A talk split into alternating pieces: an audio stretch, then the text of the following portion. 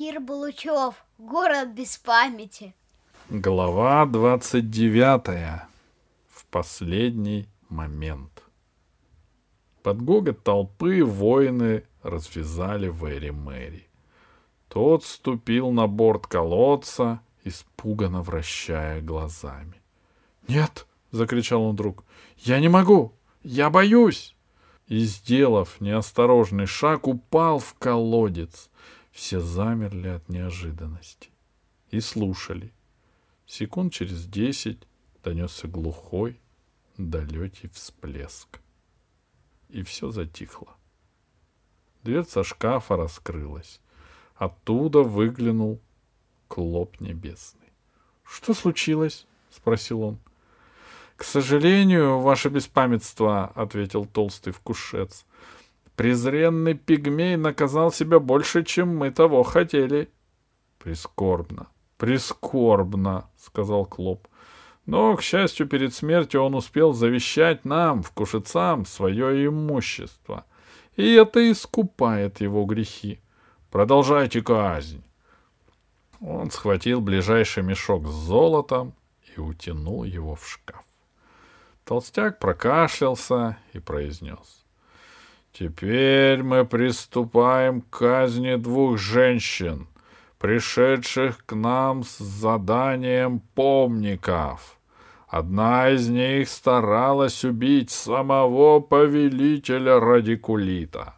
Вторая нападала на поклонов. Так как наша задача искоренять террор во всех его видах, мы этих подглячиц обязаны казнить. Какую первой? Обернулся он к приоткрытому шкафу. Вместе, вместе! отозвался Клоп Небесный из шкафа. И, отвлекая меня, я считаю завещанное имущество. Из шкафа послышался звон монет. Воины вывели Алису и Ирию из клетки.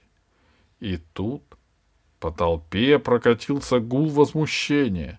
Жители столицы привыкли к казням, даже любили на них глядеть. Но казнить беспамятством девочку этого еще не случалось. Да и красота Ирии произвела на зрителей впечатление. «Отменить казнь! Детей казнить нельзя! Что вы делаете, изверди? Каждой минутой толпа шумела все громче. Толстый вкушец растерянно посмотрел на шкаф. Клоп небесный высунул оттуда нос и крикнул. «Исполняй скорее!» Воины вытащили мечи и старались остановить толпу, которая напирала на них. Ирия решила воспользоваться этим замешательством и крикнула Алисе «Бежим!»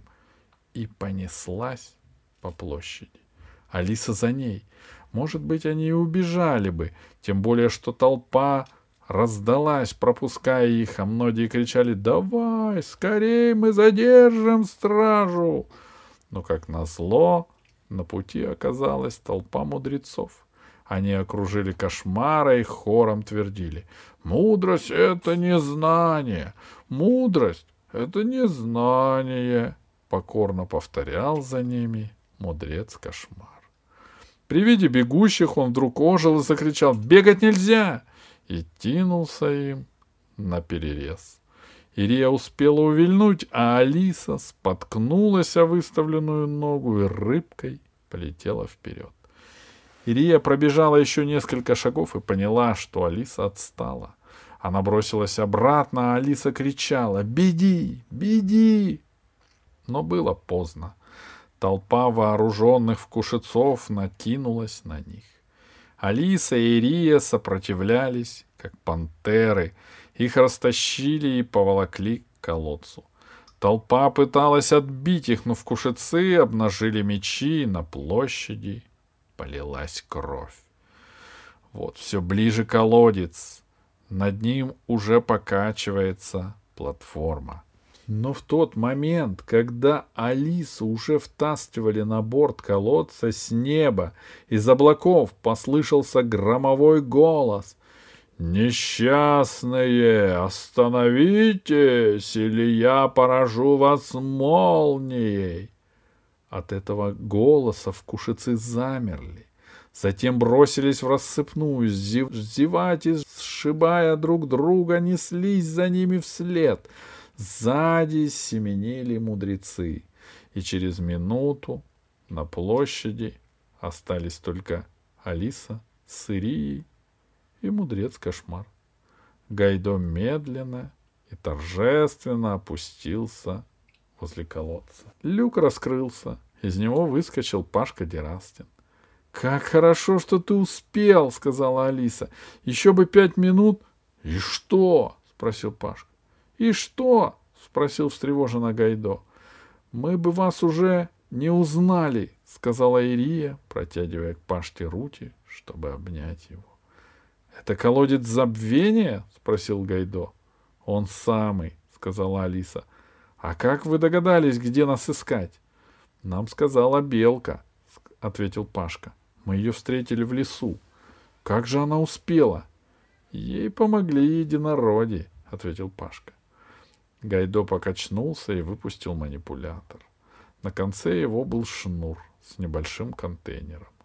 Гайдо взмахнул манипулятором, что чтобы забросить контейнер в колодец и взять в нем воздушную пробу. Как раз в этот момент Клоп Небесный выполз из шкафа и, волоча за собой мешок с сокровищами пигмея, пополз в сторону. Увидев манипулят, он решил, что страшная железная рука тянется именно к нему. Иначе зачем бы ему прыгать в сторону?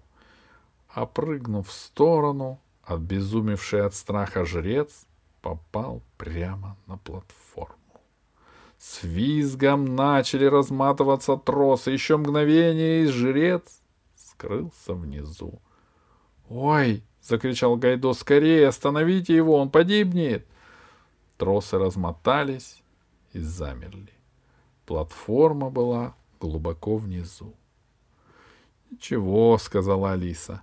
«Они потом придут, его вытащат и научат полезному для общества труду». Значит, его не надо вытаскивать? спросил Гайдо. Этим ему уже не поможешь, сказала Ирия. Как там наши? спросила Алиса. Они здоровы, уклончиво ответил Пашка. Они чувствуют себя хорошо. Они тебя узнали? Пока еще нет, сказал Пашка. Все ясно, вздохнула Ирия. Я уже нагляделась на больных этой болезнью. «Простите, какой болезнью?» — спросил, подходя мудрец кошмар. «Той, от которой вы уже никогда не излечитесь», — ответила Ирия. «А разве надо? Я отлично себя чувствую», — сказал кошмар. Он пошел к колодцу. Ирия развернула его в другую сторону, подтолкнула спину и приказала. «Идите, не оглядывайтесь. Ваш дом там». И мудрец послушно побрел с площади. Что говорить о встрече Ирии с Тадеушем? Это была печальная встреча. Он не узнал свою любимую жену, хотя Алиса в глубине души надеялась, что любовь окажется сильнее беспамятства. Они стояли в большой комнате под библиотекой лесного города. Беспамятные земляне и атланты смотрели на Алису и Ирию, не узнавая как на чужих. Ирия подошла к Тадеушу, протянула ему руку. Тадеуш взял руку, поглядел, наморщился, будто стараясь что-то вспомнить, потом сказал «Простите» и отошел в угол. «Я надеюсь», — произнес доктор Хруст, который был огорчен не меньше землян, что на земле вы скорее найдете способ вылечить своих друзей. «Конечно, найдем», — сказал Пашка. «Гайдо уверяет, что он на пути к отгадке. Алисе хотелось плакать, но она и виду не подала, как ей тяжело. Она стояла рядом с Ирией и держала ее за руку. Пальцы Ирии были холодными, а в глазах такая тоска, что представить себе трудно. «Больным надо отдыхать», — сказал доктор Хруст. «Мы их подготовим к отлету. Вы когда собираетесь улетать? Мы бы хотели улететь Сейчас же, начала Ирия, но тут же взяла себя в руки. Мы ваши гости. Мы знаем, что войско радикулита и его поклонов движется к вашему убежищу, и мы считаем своим долгом остаться с вами, чтобы помочь отразить нашествие. — Спасибо, — сказала Зорница. Ее большие добрые глаза были полны слез. Она понимала, каково сейчас приходится Ирии. Ведь муж Зорницы, один из учителей, погиб два года назад, попав в засаду отрядов кушецов. Спасибо, но мы отразим это нашествие без вашей помощи. Ручеек успел нас предупредить, и мы готовы к бою. Мы уже знаем об электричестве. Зорница показала на потолок. И тут только Алиса поняла, что над их головами светит настоящая электрическая лампочка. Слабенькая, но ярче свечей и факелов в королевских дворцах. Мы протянули вдоль рва проволоку и пустили по ней ток.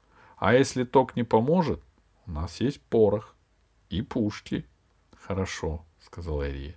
— Тогда мы улетим. Через час? А — Раз у вас остался час времени, — сказала Зорница, — я предлагаю навестить нашего учителя, уважаемого книгачея. Он ждет вас. — А зачем? Спросил Пашка, которому очень хотелось остаться в убежище и сражаться с рыцарями, хотя он понимал, что Ирия этого не позволит. Сегодня учитель нашел архив одной лаборатории и разгадал загадку нашей планеты. «Да, мы пойдем к нему», — сказала Ирия. «Это очень интересно и важно». «Разгадка странная», — сказал профессор Хруст. Мне даже трудно было в нее поверить. Но человеческая натура порой так удивительна. Человек хочет добра и наносит непоправимый вред. Бывало ли так на нашей уважаемой земле? — Да, бывало, — коротко ответила Ирия. Они вышли из библиотеки. На улицах лесного города царило оживление. Даже дети были заняты делом — Некоторые несли боеприпасы, другие спешили куда-то с заступами и лопатами. Стайка девочек в белых халатах с рулонами бинтов пробежала мимо.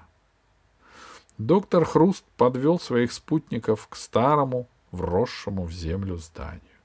Дверь была открыта. За ней тянулся длинный узкий коридор. По коридорам, по сторонам его были стеллажи с кассетами и микродисками. Навстречу им вышла пожилая женщина в сером халате. «Идите», — сказала она, — «учитель ждет». Учитель оказался древним стариком. Он сидел за большим столом, заваленным кассетами и листами бумаги. При виде гостей он поднялся. «Здравствуйте, люди Земли», — сказал он. Я рад, что дождался вас. Я узнал об экспедициях на Землю и прочел документы о них. Но за прошедшие годы вы ушли далеко вперед и обогнали нас. Нам сообщили, что вы знаете причину катастрофы на Крине, сказала Ирия. Да, я искал ответ на эту загадку многие годы, и только теперь мне открылась правда. Садитесь мои дорогие гости. Я знаю, что вас постигло несчастье, но оно лишь малая доля того несчастья, что обрушилось когда-то на нашу планету. Гости расселись. 250 лет назад, продолжал учитель книгачей, наша планета была одним из ведущих центров галактической науки. Мы покорили космос — мы достигли многого, но не достигли счастья. Да и можно ли его достичь? Нет, сказала Ирия, счастье в пути, в движении, в борьбе. Полного счастья не бывает. Именно так, согласился старик. Но среди жителей Крины был один ученый, гениальный, но наивный ум, который решил, что все несчастные люди — проистекают от того, что они слишком многое помнят. Они помнят все обиды и потери, все разочарования и беды. Видно, он сам пережил когда-то тяжелую утрату или оскорбление, но документы об этом молчат. В то время он работал над изучением поля, открытого им. Поле, которое стирало у живых существ память. Это поле было всепроникающим и опасным, но наш Дени не думал об опасности. Ему в этом поле виделось всеобщее лекарство от всех бед человечества. Он утверждал, что если человек забудет обо всем, то, начав жизнь сначала, он будет счастлив. Беда его заключалась в том, что он решил за всех людей, что им нужно для счастья. Он полагал, что сам отсидится в подземном убежище, а потом выйдет наружу и научит людей добру. Но поле, выпущенное им, окутало всю планету и проникло во все подземелья.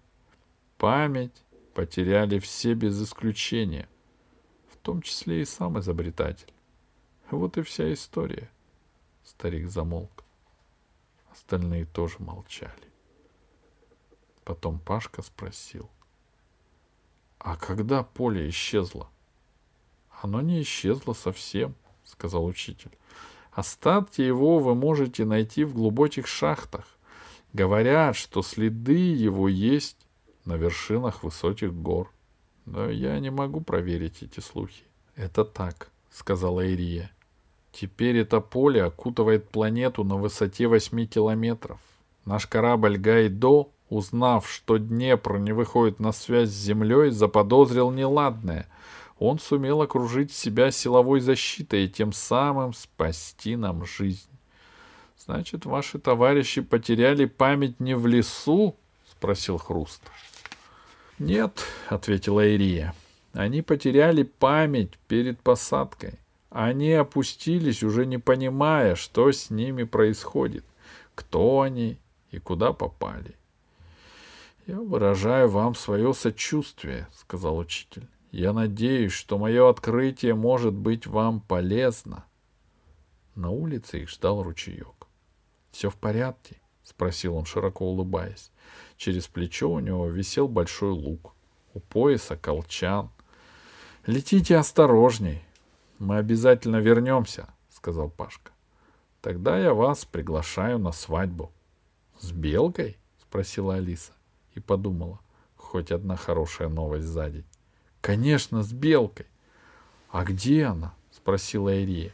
Мне бы хотелось с ней попрощаться, она славная девочка. Она единорогов в лес повела. Она обещала им свободу. Когда мы вернемся к вам, сказала Алиса, я обязательно с ними встречусь. Они очень красивые. И, конечно, они все понимают. Можете подождать? Белка должна скоро вернуться. Ирия отрицательно покачала головой. «Понимаю», — сказал ручеек. «Но учтите, свадьбы без вас не будет. Если не прилетите, мы с Белкой так и не поженимся». «Прилетим», — сказал Пашка. «Передавай привет своей сестре Речке», — сказала Алиса. «Обязательно. Я как раз иду ее встречать». Из дома в сопровождении зорницы и доктора Хруста вышли потерявшие память земляне капитан Полосков, механик Зеленый и Тадеуш. Атланты оставались на родной планете и здесь будут жить, на Земле найдут лекарства от беспамятства. Механик Зеленый посмотрел на небо, по которому бежали кучевые облака, и сказал, «Погода испортится. Имейте в виду, что я предупреждал, что это хорошо не кончится. По крайней мере, характер у него не изменился сказала Алиса. Они подошли к Гайдо, который ждал их на краю площади. Над Гайдо кружились белые птицы. «Никакая ты не птица», — говорила Алина. «Ты толстое яйцо, которое летает по недоразумению. Ты живое оскорбление всем нам, пернатым». «Учтите, что я совсем не пернатая», — ответил Гайдо. «Если вздумаете снова соревноваться со мной, предупреждаю, что на этот раз я лечу за пределы атмосферы, а вам там делать нечего. — А мы не собираемся за пределы, — ответила птица. — Мы хотим с мальчиком попрощаться. Он отважный мальчик. До свидания! крикнул птицам Пашка. Передавайте привет Альти. Пускай скорее поправляется. Счастливо, смелый мальчик, сказала Алина, и птицы поднялись высоко в небо. Ну что ж, вздохнул доктор Хруст, мы рады, что с вами познакомились. Он церемонно пожал всем руки, а Пашку похлопал по плечу и добавил. Жду в гости. Жена обещала испечь пирог, который тебе так понравился. Скорей, скорей, сказал Гайдо. Тут все меня отвлекает, а я должен сообщить, что у меня возникли некоторые важные идеи. Я, кажется, нашел путь нейтрализовать поле беспамятства. Но для размышлений мне нужно спокойствие космического пространства. Алиса первой вошла в кораблик и обернулась, потому что услышала голос Тадеуша. «Ирия? Ты знаешь Ирию?» Он смотрел на свою жену, наморщив лоб и мучительно стараясь что-то вспомнить. «Милый», — сказала Ирия и взяла его за руку. Так вместе они вошли в корабль. Последним забрался Пашка. Люк закрылся. Алиса хотела провести космонавтов в трюм, но увидев, что они стоят перед пультом и рассматривают его как что-то знакомое, и Алиса решила, что рубка корабля — лучшее лекарство для космонавтов. А Ария села рядом с Тадеушем на диван и смотрела на него. «Я поведу тебя», — сказал Пашка кораблику, садясь на место пилота.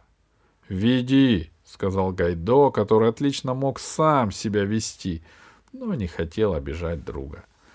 Они поднялись над городом. Алиса смотрела в люк на разрытые улицы, на деревья и развалины. «Ты куда?» — услышала она голос Пашти. «Я тебе этого курса не задавал». «Две минуты, только две минуты», — ответил Гайдо. «Не мешай мне, дружок». Вместо того, чтобы подниматься, кораблик взял курс на юг, в сторону столицы. Вот мелькнула внизу река, а вот впереди показались клубы пыли. Вдоль леса двигалось войско радикулита. «А ну, держитесь!» — сказал Гайдо. Он резко пошел вниз и на бреющем полете промчался над войском. Появление его было таким неожиданным и таким страшным, что кони и быки бросились в разные стороны. Войны приседали, бросая оружие. Телохранители кинули паланкин с радикулитом. Зубоврачебное кресло упало, и, и сам повелитель закатился в камыши. Удесятеряя панику, с неба гремел голос Гайдо. «Остановитесь, безумные! Не смейте идти в лес! Поверните домой, несчастные!» Ни один из вас не вернется живым, если посмеет напасть на убежище помников. Сказав так, Гайдо включил сирену. Дорога опустела, лишь валялись в пыли брошенные копья и опрокинутые осадные орудия. И только после этого, гордый своей выдумкой, Гайдо взял курс к земле. На высоте 8 километров от Крины он включил силовое поле. Еще через полчаса перешел на космическую скорость. Планета Крина быстро уменьшалась на экранах.